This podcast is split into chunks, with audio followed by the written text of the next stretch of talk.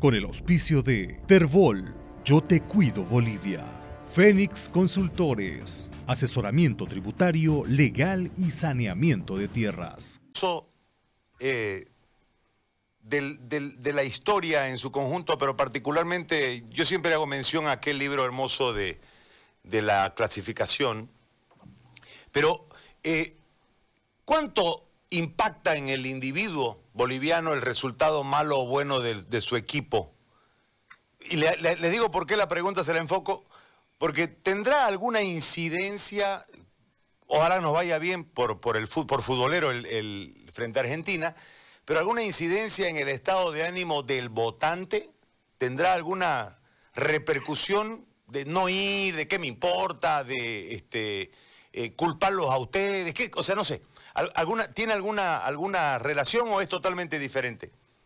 No lo creo por una razón, Gary, porque la trayectoria negativa de pésimos resultados, de muy mal nivel de fútbol de nuestra selección, no es una cosa nueva. Estamos arrastrando una agonía hace ya muchos años, lo cual marca el hecho de que digas, ah, qué barbaridad, mira cómo se cayó la selección que antes jugaba mejor. No, no, no. Primero no había una gran expectativa, se confirma lo que ya conocíamos y la trayectoria inalterable, lamentablemente, de hace muchos años. Esa es la razón por la que creo que eso no va a ocurrir y el otro elemento, lo que sí te da mucha pena, es que si algo logró la selección del 93, probablemente el momento histórico, desde el punto de vista ya no solo futbolístico, sino sociológico, de la mayor unidad, del sentido de unidad nacional más fuerte que ha vivido Bolivia en los últimos 50 años por lo menos. Cuando el 93 nos clasificamos, el país entero se sintió orgulloso y ahí sí que se rompieron todas las barreras de todo tipo. La importancia extraordinaria que tendría una selección que una a Bolivia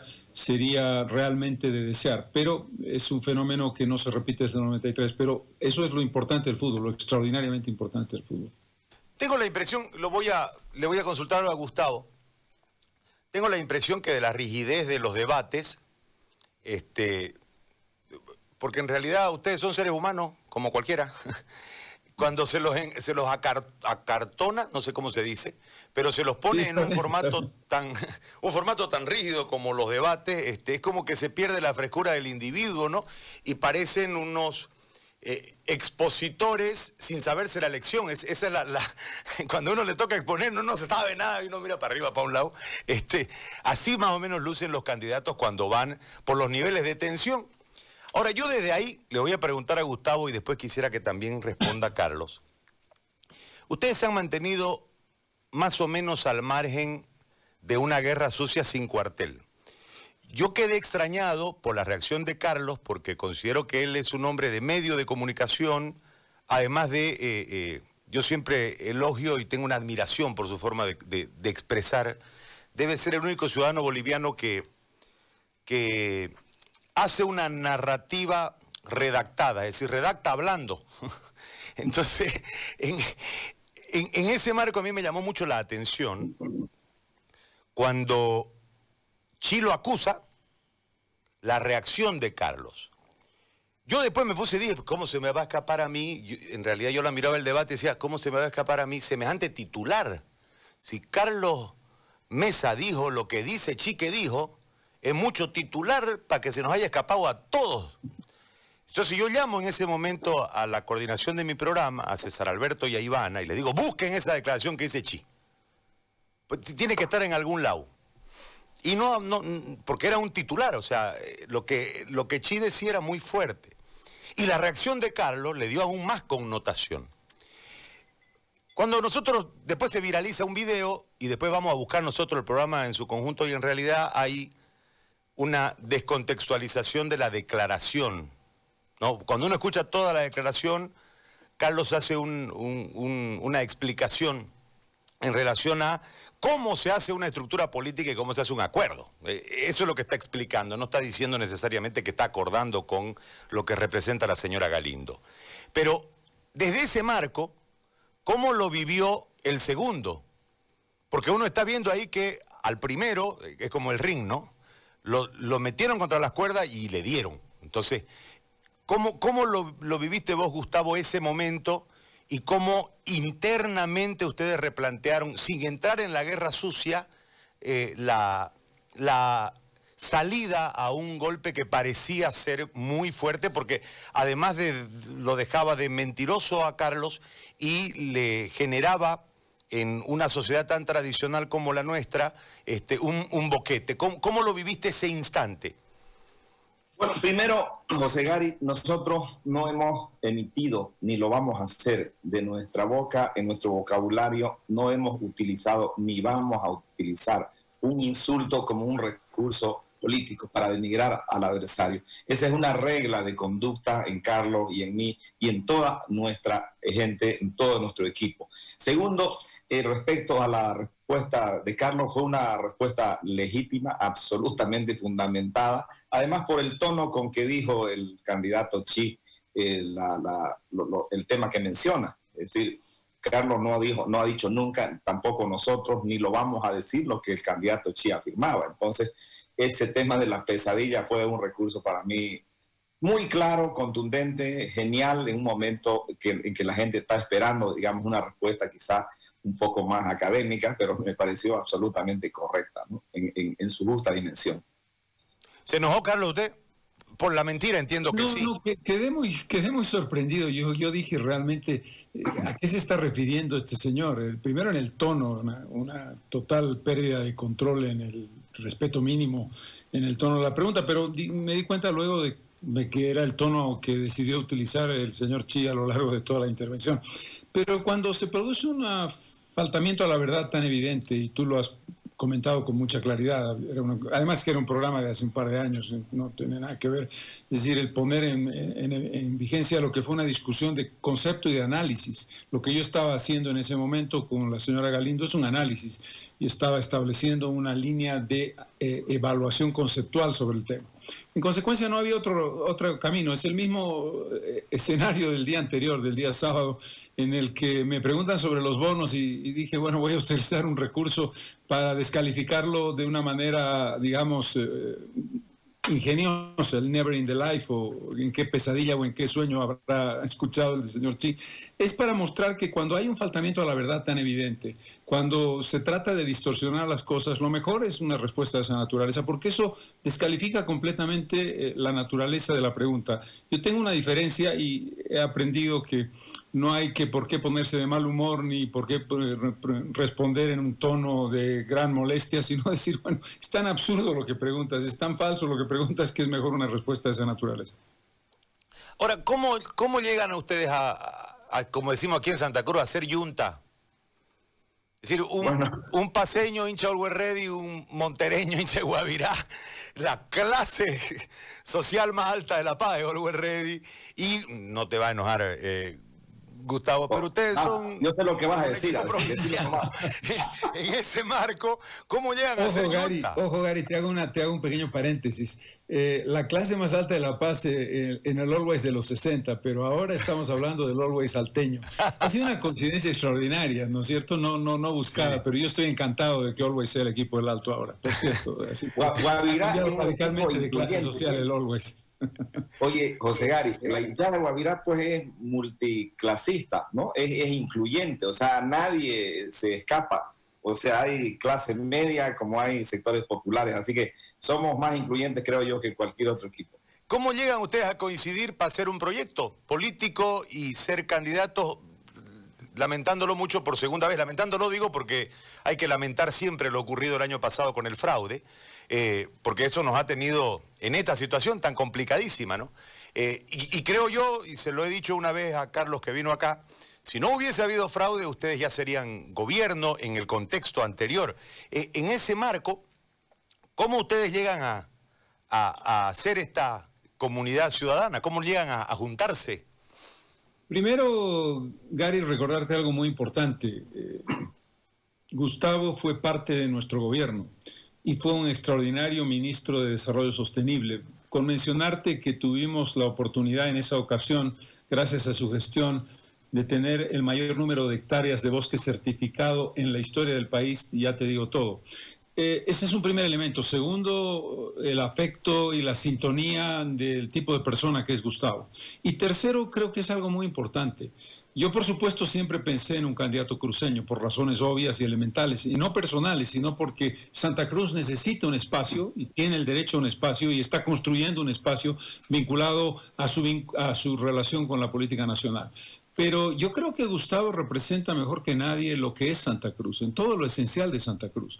Gustavo tiene una tradición familiar histórica cruceña, es un hombre de una ciudad intermedia, tiene que ver con lo que representa lo académico, lo que representa el vínculo con el mundo indígena, lo que representa el mundo agrario y el mundo de, la pecuaria y lo que representa el mundo ciudadino. Por lo tanto, en lo personal, una gran sintonía, la experiencia de haber tenido un gran ministro y el que creo que representa a Santa Cruz mejor que nadie.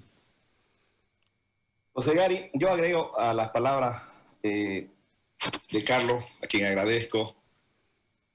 Santa Cruz no solo tiene que ser un productor de alimentos, eh, Santa Cruz tiene que ver el mundo con una visión universal, sobre todo la generación joven esa nueva causa del medio ambiente, la nueva causa del derecho de los animales está presente en esa nueva mente de los jóvenes que han nacido a finales del siglo pasado o a principios de este siglo. Entonces, vamos a producir más alimentos. Somos la potencia económica, pero tenemos que ser también una potencia tecnológica. Tenemos que eh, virar o ampliar nuestra visión de la economía industrial a la economía del conocimiento. Tenemos condiciones de ser el centro tecnológico, el centro integrador, una visión científica, una visión universal. Santa Cruz eh, está pensando Bolivia.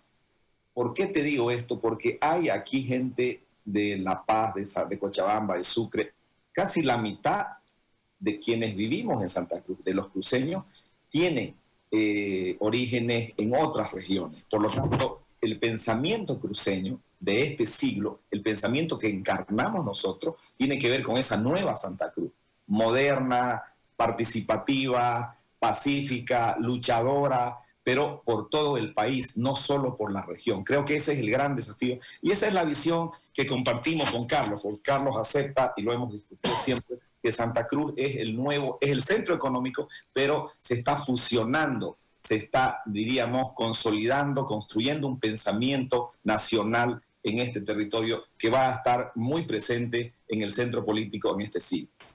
Ahora, te hago una consulta que, lamentándolo mucho, nosotros en Santa Cruz hemos tenido en determinado momento grupos muy fuertes que manejaron la economía y después eh, intervinieron de forma frontal en las alcaldías y también en, la, en los gobiernos subnacionales y después apoyaron a algunos gobiernos nacionales. Son grupos eh, económicos que han manejado la institucionalidad. En ese marco, este, no, no te quiero, no, no, lo quiero, no te quiero ofender, Gustavo, vos sabes del cariño y el respeto que te tengo desde mucho tiempo, pero ha habido como un desgaste en ciertos grupos sociales que ha intentado bajar en contra tuya en este zurdo, masista, este, eh, como decimos aquí, un kunumi superau, papá, papá, o sea, un montón de cosas. Vos no contestaste nunca y a mí me llamó siempre la atención eso y creo que es una conducta electoral que uno debe eh, tomar como ejemplo. O sea, no contestar y tratar de plantearle al país este, alternativas desde un, un programa de gobierno en vez de entrar a la guerra, que en realidad la guerra sucia lo único que hace es nada, nada constructivo, todo destructivo y genera un montón de confusiones. En ese marco, creo que tus apariciones en el momento del 21, de los 21 días y demás, eh, posicionan a un hombre que tiene mucho mérito desde la superación individual y que además este, genera una sensación de seguridad desde su conocimiento por el gran respeto que te has ganado a lo largo del tiempo. Pero hay un desgaste desde esa perspectiva y por el otro lado hay una tendencia de campaña que dice la vieja política. Al vos haber sido un parte del gobierno de Carlos en otro momento, estás etiquetado en esa cuestión. ¿Cómo se contrarresta esto sin enojarse y sin entrar a responder porque hay alusiones personales sin ninguna duda que deben, deben enojarlo a uno, pues, ¿no? Claro, eh, hay que sacudirse de esas tradiciones del siglo pasado tenemos que sacudirnos del manejo de estos grupos que son elitarios, tenemos que eh, transmitir y tenemos que consolidar, digamos, esta construcción de la sociedad democrática, de la sociedad incluyente, que está en alguna medida fracturada, ¿no? Entre un bando y otro bando. Creo que este siglo es para darle más trabajo a la inteligencia y menos trabajo a las vísceras. La inteligencia es la que nos va a conducir al desarrollo de nuestra región y de nuestro país. No son los carajazos, no son los gritos, no son los grupos de uno o de otro lado. Es nuestro trabajo metódico, inteligente, organizado, el que va a generar más oportunidades económicas, el que va a transformar el Estado, el que va a acabar con la corrupción y el que va a sacar a todas esas tradiciones diríamos, patriarcales o eh, violentas que están arraigadas en la sociedad boliviana. Por una parte, eh, y la superación que yo he tenido, José Gary, es, lo que ha tenido Santa Cruz. Eh, yo creo que encarno lo que todo cruceño ha sido en su vida. Unos se han superado económicamente, porque en, este, en esta tierra, vos sabés, no habían ricos en los, en, los años 50. O sea, aquí, aquí no hay sangre. que tenía mosaico. Así es. Entonces, aquí todo el mundo se ha superado porque ha trabajado. Yo me he superado, he salido del campo, he, estado estudiando en Europa, en Estados Unidos, he vuelto a, mi tierra a trabajar. Entonces, cada uno responde al esfuerzo que ha hecho y lo vamos a seguir haciendo. Y en la otra vereda, en este tema de las acusaciones, son parte pues de la, de la, de la, guerra sucia. Yo, eh, una cosa es la vieja política y otra cosa son los viejos políticos, ¿no? Yo no soy ni lo uno ni lo otro. Yo he participado en la gestión del Estado, pero con una visión innovadora, con ideas nuevas, porque lo importante es que transformemos la política con conductas nuevas y con visiones nuevas. Eso es lo que encarna una renovación de la política, porque hay jóvenes en todo el mundo que son jóvenes de este siglo, pero tienen ideas viejas. Entonces, lo importante para renovar la política es tener ideas nuevas, práctica nueva de política, ¿no? transparente y obviamente tener a la nueva generación. Eso es lo ideal y eso creo que lo he comprobado a lo largo de toda mi vida. Estimado Gary, te, hago una propuesta. Yo tengo que salir en un vuelo en, 20 minutos. Me voy a reconectar desde mi teléfono eh, para continuar la charla mientras voy al aeropuerto. ¿Te parece? Pero claro, por supuesto, por supuesto. Listo, gracias, gracias, gracias, Carlos. Carlos, yo continúo el diálogo con usted porque en realidad yo quería enfocar esta cuestión de, cómo se construye una, una dupla, cómo se este, llega a congeniar en un país que evidentemente tiene diferentes visiones, ¿no? Yo debo reconocer que regionalmente, en la identidad eh, de amante de, su región, sin entrar en el regionalismo totalmente descalificador a otras regiones del país, sino en el regionalismo natural de querer su región, cuando dice que nosotros no tenemos modelo económico y demás, el candidato del MAS, obviamente uno tiene una reacción. En ese marco, porque uno ha observado que a lo largo del tiempo hemos tenido poco auxilio del Estado, pero hemos podido desarrollar un modelo que mal que mal termina siendo el más notable, no sé si el más exitoso, pero el más notable del país. Desde ese marco, yo le hago una consulta que viene ahora con un temor, porque en realidad eh, uno empieza a razonar de forma política y está claro que en ocho días puede haber una variación, pero iremos a una segunda vuelta donde seguramente usted requerirá de ciertos acuerdos. Pero después de eso no queda ahí, ¿no? Porque después viene cómo se gobierna y hay que ver cómo se compone la asamblea y cómo se gobierna. Y aquí viene una serie de acusaciones a través de un medio alemán que ha hecho una repercusión en los candidatos que en este momento compiten junto a usted o contra usted, este, eh, en relación a una gobernabilidad desde un acuerdo político con el MAS. Históricamente, por la patria se han dado, se nadaron ríos de sangre, un montón de cosas han pasado en la historia que pueden generar un discurso para poder llegar a un acuerdo.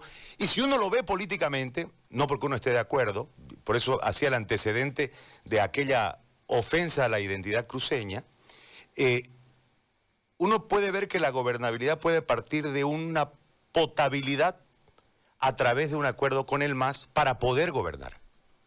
Eh, en determinado momento se veía imposible, es más, fue parte de un análisis suyo, creo que correcto, este, de que no se podía gobernar sin el MAS, por todo el movimiento que ellos pueden generar en la calle, por eh, lo que tienen en cuanto a fuerza dentro de la Asamblea, etcétera, etcétera.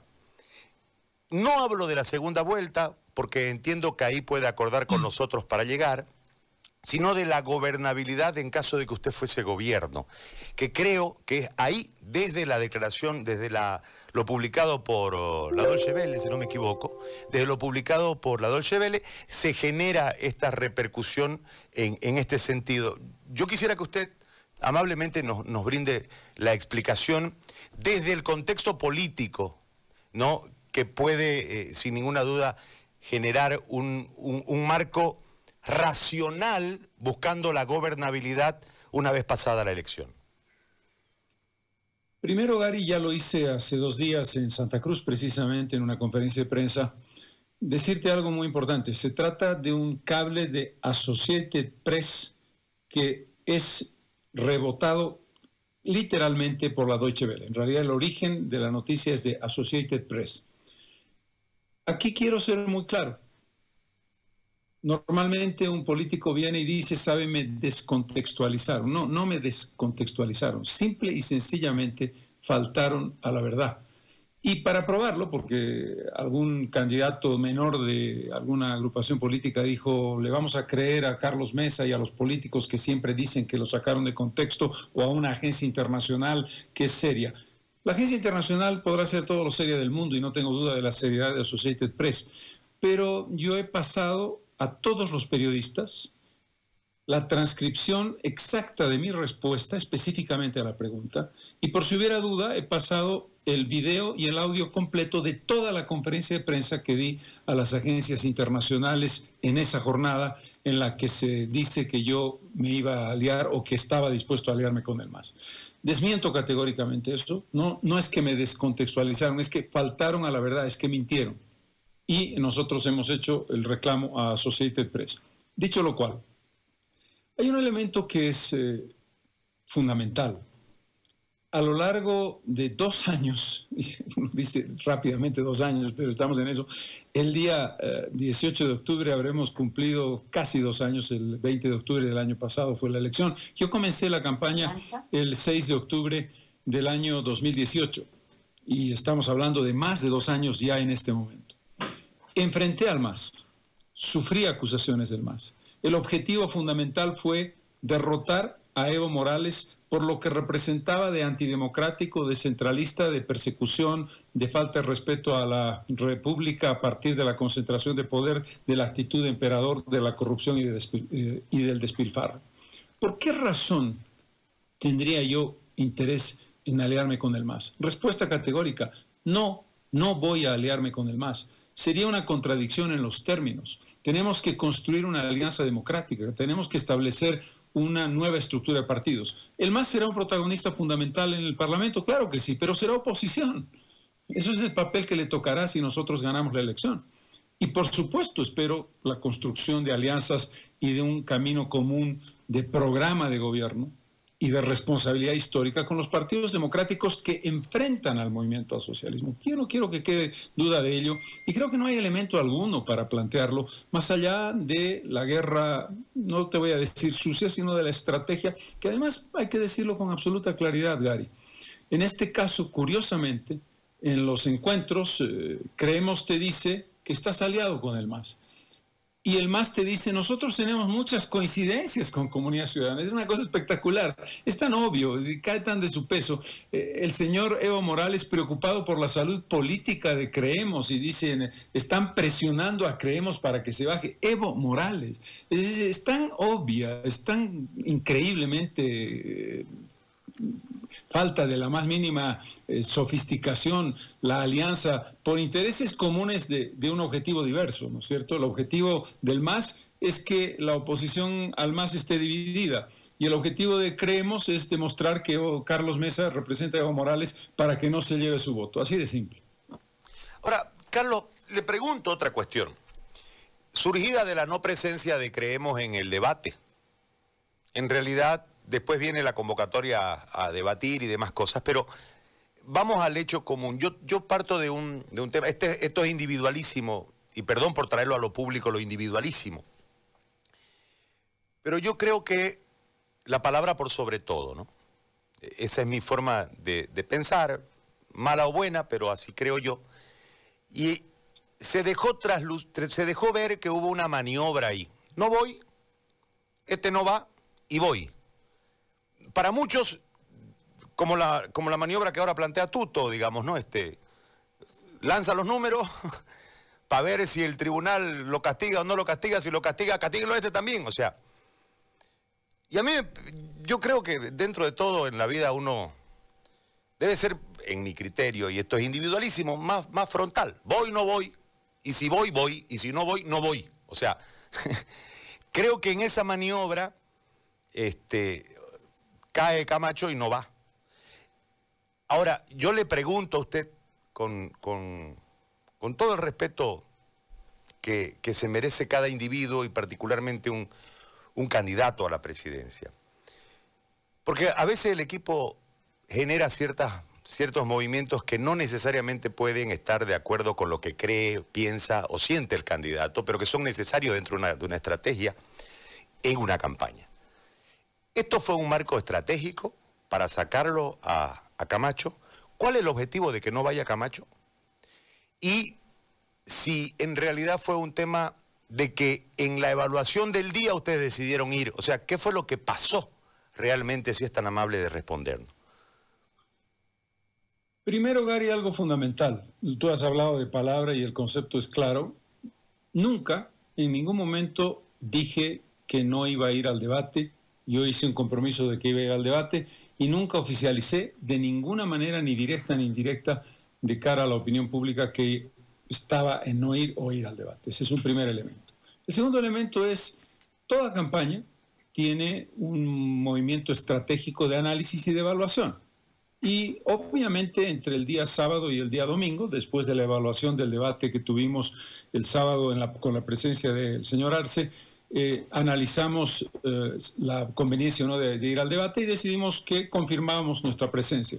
Podríamos haber dicho que no también, era una parte estratégica legítima. Hubiera sido, por supuesto, un costo de mi palabra de decir voy al debate, dije que iba al debate y no voy, pero eh, es un análisis estratégico que me parece absolutamente legítimo. Los acontecimientos en una campaña son muy sensibles, van pasando las horas y la decisión fue tomada y la decisión fue correcta, pero digamos, lo que pasó con los otros candidatos, cada candidato tiene que tomar sus propias decisiones, esa es la lógica. ¿No hubo un cálculo de que, de que ante el amago de no ir, el otro se bajaba y no iba? No, no, es como te respondí. No, no se perseguía eso. Ahora le hago otra consulta, porque paradójicamente usted ha sido el blanco de todas las cosas en el último tiempo, entonces... Este, dos años que estoy en eso y estoy mal acostumbrándome. entonces en ese marco yo le planteo la otra. Este, dice Tuto pone en tela de juicio el ganador del, debate y que hubiese, eh, se hubiese generado en torno al debate una corriente para hacerlo ganador a mesa del debate. Eh, estratégicamente uno, no sé, pues, ¿no? Pero eh, uno aprende política mientras la mira y, a veces lo conceptual escrito en la práctica termina siendo otra cosa, ¿no? Pues somos un país verdaderamente folclórico, nosotros somos un país especial, somos, somos raros.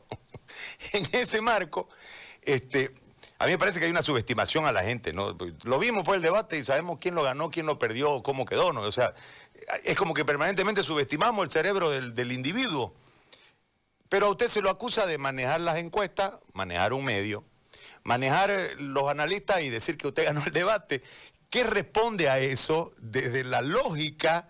Este, yo no sé, Carlos, tal vez esté hoy hablando yo con el futuro presidente de Bolivia, y si sin ser presidente tiene tanto poder, me imagino cómo será usted de presidente. Entonces, en ese marco le planteo la pregunta. Mira, Gary, yo creo que los elementos de análisis que tiene el ciudadano para juzgar quién ganó el debate son intransferibles. Vamos a suponer por un minuto que algún candidato manipulara y dijera yo controlo un medio, dos o tres, eh, cada candidato, y yo te puedo decir eh, mi pensamiento subjetivo sobre una entrevista, o sobre un titular, o sobre un periódico, sobre un medio, y siempre dices me trataron mal o no, no son justos conmigo, o yo creo que dije una cosa y la han malinterpretado, pero eso es parte de lo humano. Pero el contexto es eh, muy simple. Eh, la gente tiene una condición de interpretar, y yo no creo que el que uno pudiera manipular, suponiendo que esto fuera verdad, que 20 o 30 o 50 o 200 analistas digan que Carlos Mesa ganó el debate va a modificar la percepción que yo he transmitido a la gente. El debate ha sido visto por millones de personas, ha sido un debate con una audiencia realmente extraordinaria. Eh, ¿Tú crees que millones de personas leen un periódico, dos periódicos y dicen, ah, como este analista dijo que Mesa ganó, perdió, yo en este caso voy a asumir que es el ganador? No, el ciudadano que vio el debate, la ciudadana que vio el debate dijo, este es el candidato que me pareció mejor y punto. Por lo tanto, aún suponiendo que eso fuera verdad, que no lo es, la respuesta categórica es obviamente que no, pero no es relevante. Es decir, eh, nosotros, si tú lo sabes, Gary, eh, trabajamos en un circuito, en un círculo, sobre todo el análisis más sofisticado, el análisis de, de sociología, de política, de estrategia, está manejado en un círculo muy pequeño que tiene un impacto muy relativo y muy menor desde el punto de vista del votante realmente. Y el votante lo va a decir cuando, uh, si la persona que se queja de que hay una manipulación tiene razón, ¿no es verdad? Y si sus encuestas son verdaderas. Lo veremos el día 18 de octubre, veremos si efectivamente esas encuestas son reales, más allá de lo que pueda significar desde el punto de vista legal. Esta transición que experimentamos, yo creo que el, último resabio de partido de militantes es el MAS. Estamos entrando a una línea de partidos de votantes. Eh, en esa transformación, porque en realidad eh, Comunidad Ciudadana surge a raíz de la elección y se transforma en estos dos procesos, vamos a ponerlo así, más allá que el primero no valió, este, eh, como un potente y real actor dentro de la política nacional en esta coyuntura. Lógicamente, habrá que proyectar después en esa transformación de cómo se mantiene, porque vendrán las subnacionales, vendrán más cosas, cómo se mantiene para transformarse en un partido de votantes y no de militantes, que es la tendencia a la que está yendo el país. Desde esa perspectiva, le planteo la pregunta, porque se desarmó juntos, que también tiene un impacto con demócratas muy desgastados aquí en Santa Cruz por el tema de la autonomía, por, un montón de factores, por la gestión que es floja, etc. Y ellos van directamente a apoyar a Mesa. Hay un acuerdo con todo esta, este, este, este grupo que se desarmó cuando se baja la presidente y quedan como decimos nosotros, mono al baile, y, van buscando dónde soparnos. ¿eh? Entonces, en ese marco, ¿son parte hoy de comunidad ciudadana? Primero, Gary, algo muy importante. Yo creo que tú das en el clavo. Yo creo que lo que tú planteas de inicio es muy importante. ¿Qué quiero decir con esto? Estamos en un momento de transformación histórica, no solamente en Bolivia, en el conjunto de los partidos políticos, sino en el planeta entero. Eh, el eh, centralismo democrático leninista que fue el modelo de partido, incluso de derecha, es decir, la construcción del viejo esquema de partido dogmático, se acabó. Hemos pasado, o estamos pasando, para decirlo mejor, estamos pasando del partido de doctrina al partido de causa, de causas. Y lo has dicho tú muy bien, el votante. El votante se adscribe a ti porque tiene la causa ambiental o la causa de la igualdad de género, o la causa animalista o la causa de la transformación del modelo energético. Es decir, apuesta por cosas que la propuesta que tienes tú como partido en un específico tema y no en otros te interesa y no está dispuesto a que tú le digas, este es el Padre nuestro, esta es la Divina Trinidad. Eso se acabó. Y ese es el desafío de comunidad ciudadana. Esto es muy importante. Creo que esta es una oportunidad histórica para construir un nuevo sistema de partidos. Queda lo que tú has dicho, el viejo esquema está en el MAS. Nosotros creo tenemos el gran desafío de que Comunidad Ciudadana represente ese partido en red horizontal y de causas, y red en el sentido específico de eh, también Santa Cruz, también Beni, también Pando tiene su propia lógica y su propia demanda y su propio conjunto de, causas debe llevarse adelante. Con relación a la segunda pregunta, comunidad ciudadana eh, está abierta a la posibilidad de una construcción sobre la base de un programa. Porque ¿cuál es el secreto de comunidad ciudadana que creo que es cualitativamente distinto? Primero lo que te acabo de explicar y segundo un programa. Un programa en serio, un programa trabajado, un programa en el que a, cada tema le hemos intentado dar una respuesta específica. En la medida en que estamos viviendo una coyuntura muy volátil, volátil en el sentido de, lo, has dicho tú, eh, desapareció juntos y algunos de los eh, partidos que estuvieron aliados con nosotros nos apoyan. Nosotros eh, aceptamos esto, nos parece un gesto adecuado, pero la construcción no pasa por ahora contigo, mañana con el otro, pasado mañana aquí. Es decir, la consistencia será en el momento en que seamos capaces de decir y sentarnos más allá del el voto. Por ahora lo que tenemos son agrupaciones que dicen queremos que tú ganes para enfrentar al MAS. Ok, perfecto, muchísimas gracias.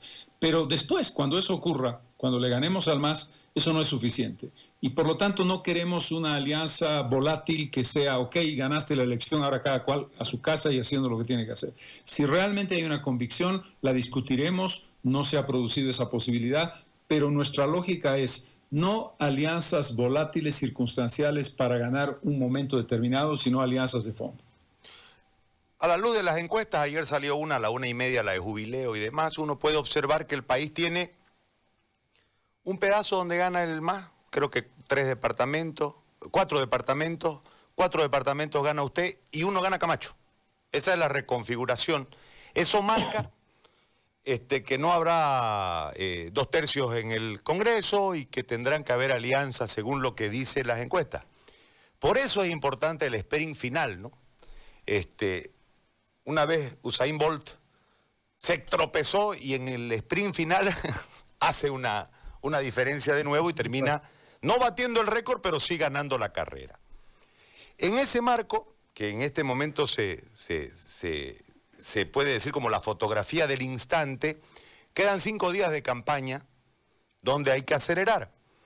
Uno observa que el tema del federalismo marca un extremo, la consolidación de la autonomía marca un rumbo, pero a la vez termina equilibrando entre el anhelo histórico de centralización administrativa y demás que plantea Santa Cruz y cuidar también el nicho paseño que históricamente cuida el, poder que le costó una guerra civil. Entonces, en ese marco, le estoy hablando en, lo que razona el popular, eh, desde ese marco, ¿qué se tiene que hacer?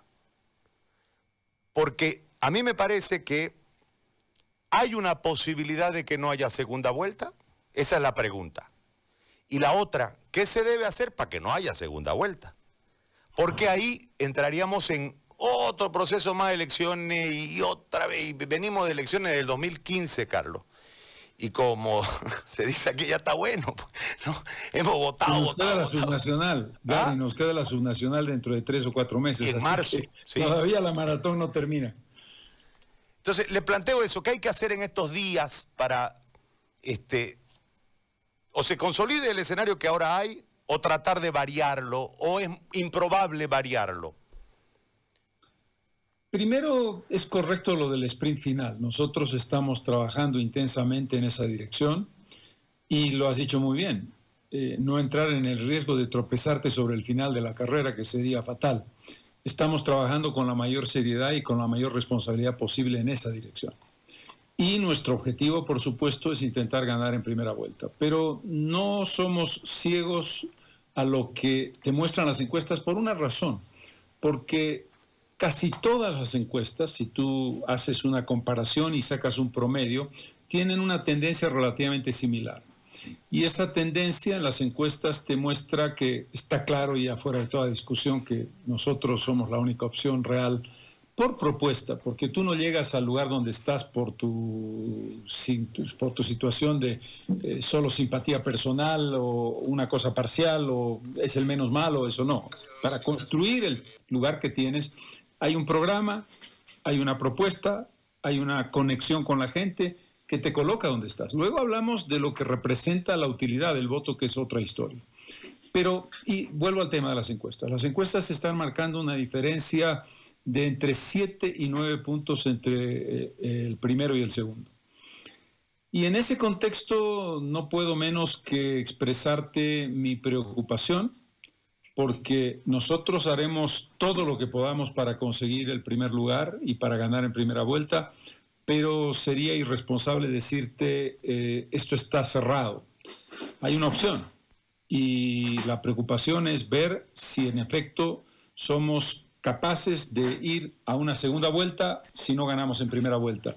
Está cerrado, yo te diría que en el contexto del planteamiento de las encuestas y de los indecisos, nosotros creemos que vamos a conseguir el favor de los indecisos porque nuestra propuesta es seria y no hemos eh, cedido a la demagogia, ni al populismo, ni a las eh, falsas promesas, estamos trabajando con la mayor coherencia posible.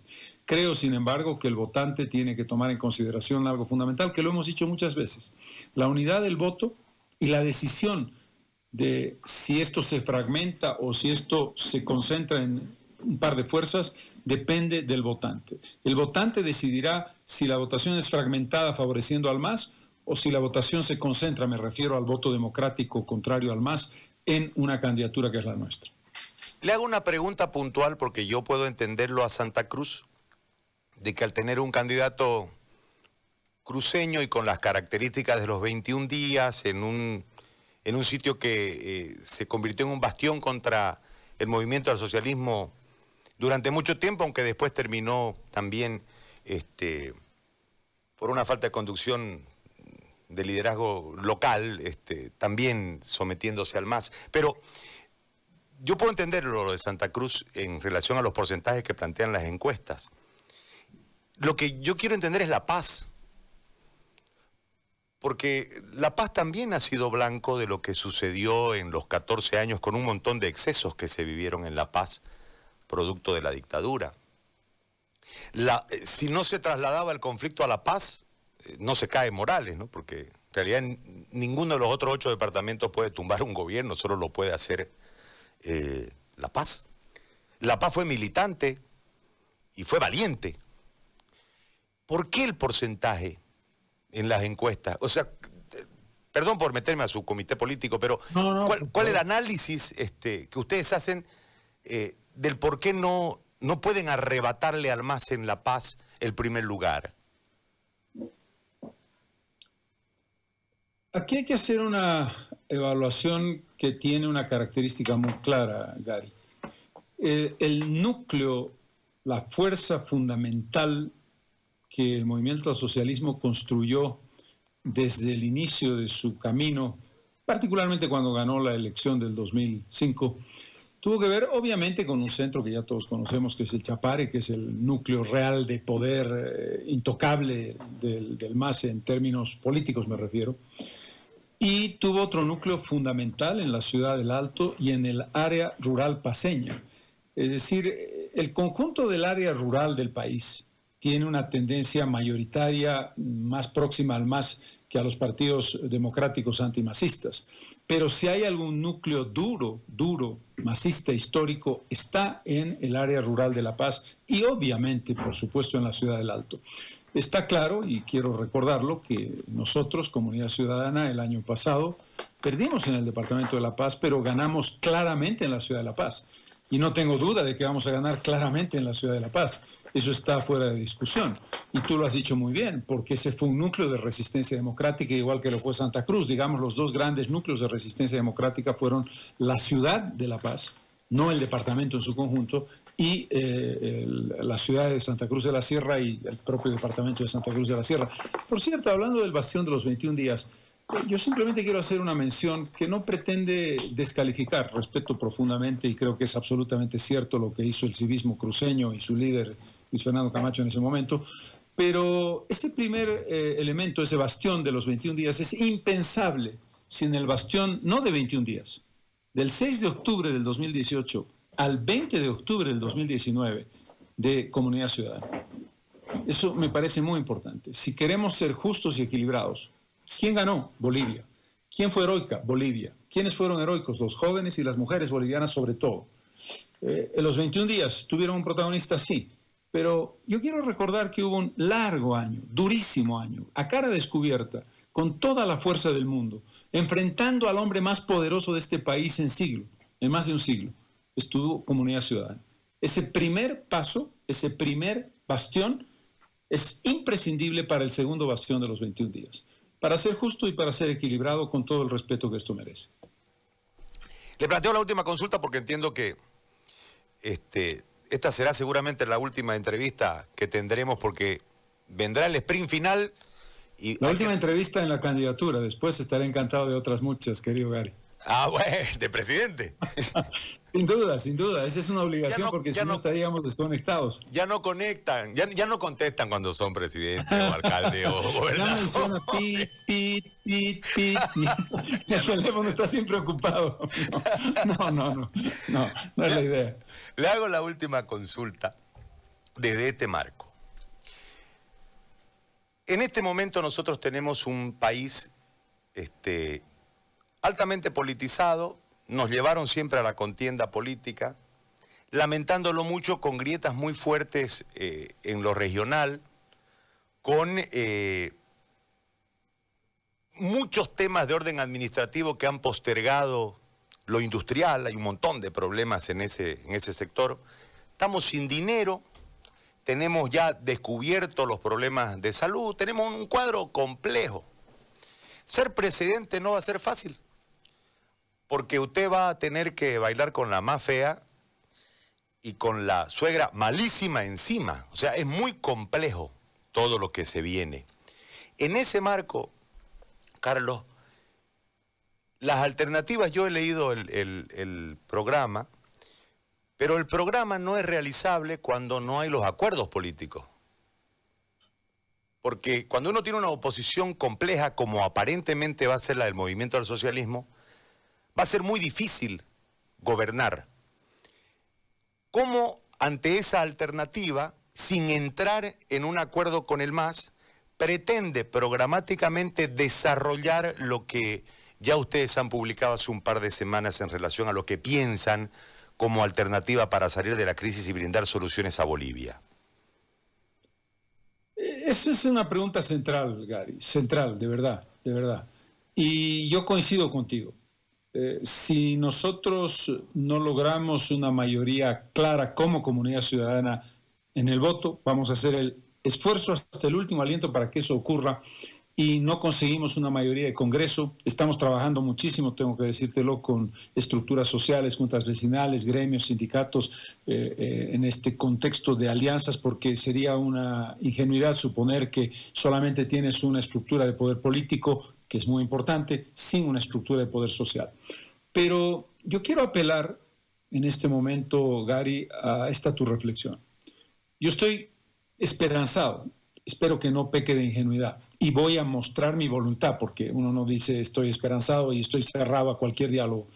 Estoy esperanzado en la construcción de un diálogo fecundo, positivo, programático, con las fuerzas democráticas que queremos enfrentar al movimiento al socialismo y derrotarlo. Y eso incluye absolutamente a todas las fuerzas democráticas que están en contra del MAS, por razones democráticas. Este concepto es muy importante y lo subrayo siempre. Queremos derrotar democráticamente y por la vía del voto al movimiento al socialismo. Queremos darle una lección de democracia a quienes no creen en ella porque creemos que el país tiene que construir esos valores. Pero, más aún, aún en la hipótesis de que consiguiéramos esa mayoría parlamentaria y que fuéramos la primera mayoría con mayoría absoluta, porque los dos tercios, estás absolutamente cierto, no van a llegar. Queremos adelantar nuestra voluntad de la construcción de un acuerdo más allá de eso. No podemos darnos el lujo, las fuerzas democráticas de Bolivia, de entrar a la solución y a la confrontación de la crisis, a la derrota del COVID, a la derrota de la herencia económica, de la caída del PIB, etcétera, etcétera, etcétera, si no somos capaces de construir un acuerdo de esa naturaleza. Ahora, ¿cómo se acuerda, Carlos? Porque nosotros tenemos un, problema, yo el otro día hacía una, un pequeño editorial sobre el aprecio a la verdad. De ahí salían un montón de, elementos. Pero yo creo que tiene que generarse un escenario de patriotismo. Porque si yo acuerdo con usted, yo estoy en política, yo le voy a pedir este ministerio, esta aduana. Este, eso lamentablemente termina, este, perdón a todo el sistema político, ¿no? Pero es como que hago un concurso de dónde puedo poner a mi mejor ladrón para sacarle el mejor rédito, para seguir haciendo política. Esa es la lógica que tenemos en el último tiempo. Entonces, en ese marco, lo que usted plantea que es profundo, ¿cómo se puede generar para lograr programáticamente desarrollar un proceso de auxilio al país en este momento para instalarlo en un franco proceso de desarrollo y de bienestar. Si hay estos elementos que son actores y que van a venir a buscar la lógica no por el patriotismo, no por la patria, sino por, este otro marco tan, tan bajo, tan barato. Dos cosas, eh, Gary. La primera, estos son días complicados desde el punto de vista de la agresividad, desde el punto de vista de la guerra política electoral, en la que creo que el país tiene constancia absoluta, hemos tratado de no entrar. Pero la pregunta tuya es de fondo. Un tipo de acuerdo que busque a la patria como elemento básico es poco creíble en la historia y en la tradición del pasado inmediato, del pasado masista y del pasado democrático. Totalmente cierto. Eh, un criterio que tendrá que mostrar el gobierno, si yo soy presidente, es que esa lógica cambia sobre la base del fin de la impunidad. Si al primer indicio de corrupción, porque la corrupción es un mal humano, pero se convierte en una cuestión crónica y, y desvergonzada porque no hay castigo, porque nunca nadie paga el plato roto que ha roto, ¿no es verdad? Estamos mal. Si no damos señales claras en esa dirección, es legítimo que la gente dude de nosotros. Y si la lógica es que me das que te doy también.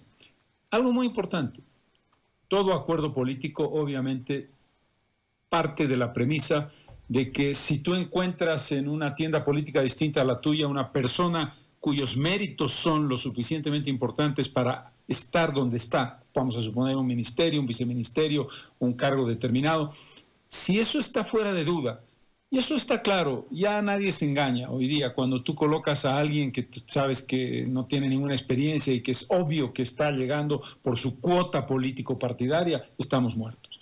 No es una respuesta fácil y trato siempre de no ir a la demagogia. Es una prueba de consistencia que yo tendré que dar. Y es una prueba de consistencia que tiene que conocerse en los 30 o 40 primeros días de gobierno. Es decir, tú ya vas a ver la dirección, si soy presidente, de eh, flexibilidad aquí, bueno, hay que analizar. Si, si, tú no eres categórico desde el primer momento, tu credibilidad se pierde. Ese es el desafío gigantesco.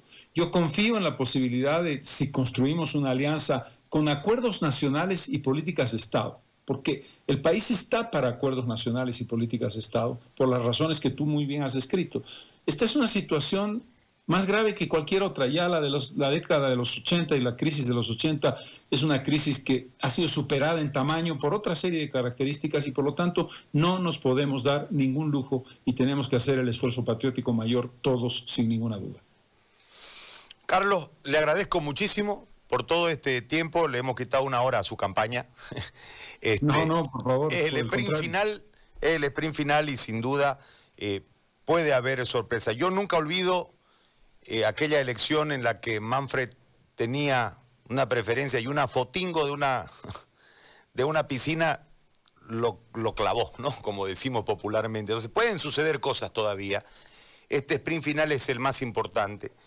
Y lógicamente creo que eh, podremos conversar después del 18 para ver cuál es el cuadro en ese momento. Yo le agradezco muchísimo por todo este tiempo que, hemos eh, compartido y porque además me parece que, por lo menos yo lo concibo así, hay de desacartonar, esa es la palabra, al candidato, por el candidato a un ser humano como nosotros, con una posibilidad más grande que la de nosotros los ciudadanos. Esa, es la diferencia.